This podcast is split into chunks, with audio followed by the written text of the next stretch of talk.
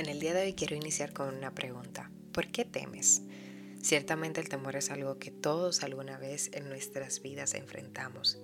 Y la razón por la que en muchas ocasiones lo experimentamos se debe a que nos sentimos incapaces, no creemos que cumplimos con alguna cualidad que se requiere, ni tampoco creemos mucho en lo que Dios depositó en nosotros. Básicamente cuando nosotros tememos a algo o a alguien, ponemos muchísimo más nuestro enfoque en la duda que en nuestra fe.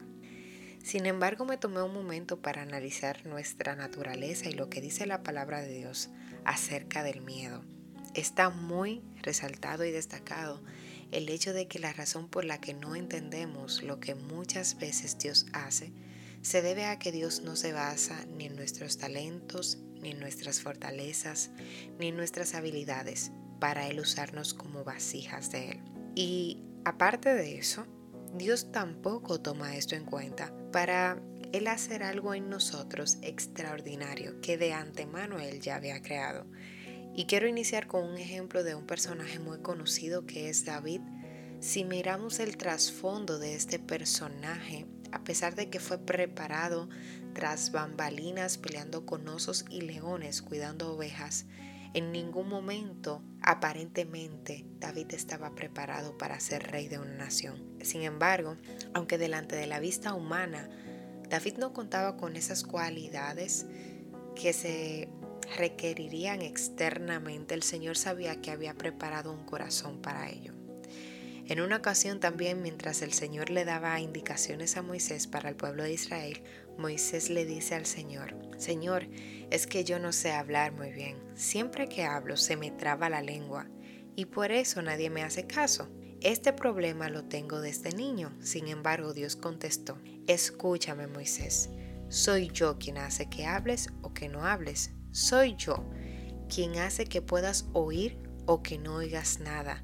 Soy yo quien puede hacerte ver o dejarte ciego. Anda, ponte en marcha, que yo te ayudaré a que hables bien y te enseñaré lo que debes decir.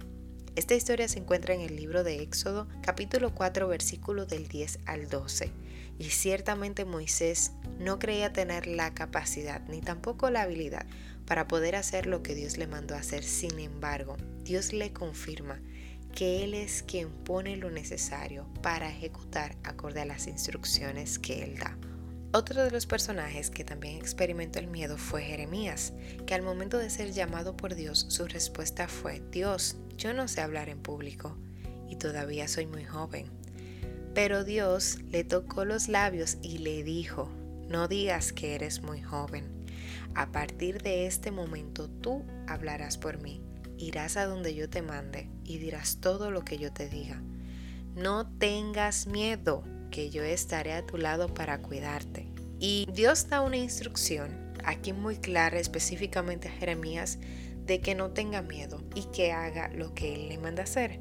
Aquí denota algo que muchas veces he puesto en relevancia, que es la confianza a Dios. Y eso de tener miedo en algún momento hace que perdamos la confianza en aquel que nos llamó. Y en el día de hoy escuché una historia de un señor que iba piloteando un avión y su hijo estaba dentro del avión y el avión estaba teniendo muchas turbulencias y las personas del avión comenzaron a asustarse. Nadie sabía que el hijo del piloto estaba dentro del avión. Sin embargo, la gente empezó a cuestionarle al niño cómo puedes estar tan tranquilo mientras que el avión se está cayendo.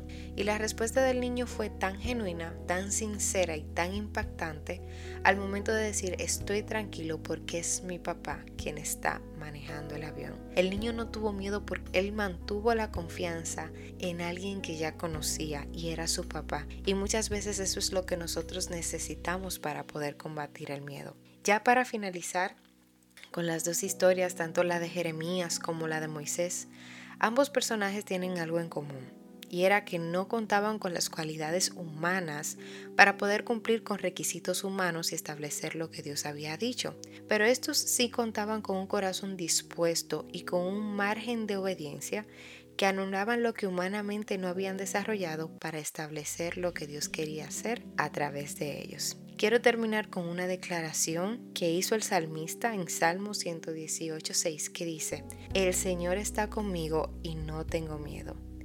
¿qué me puede hacer un simple portal?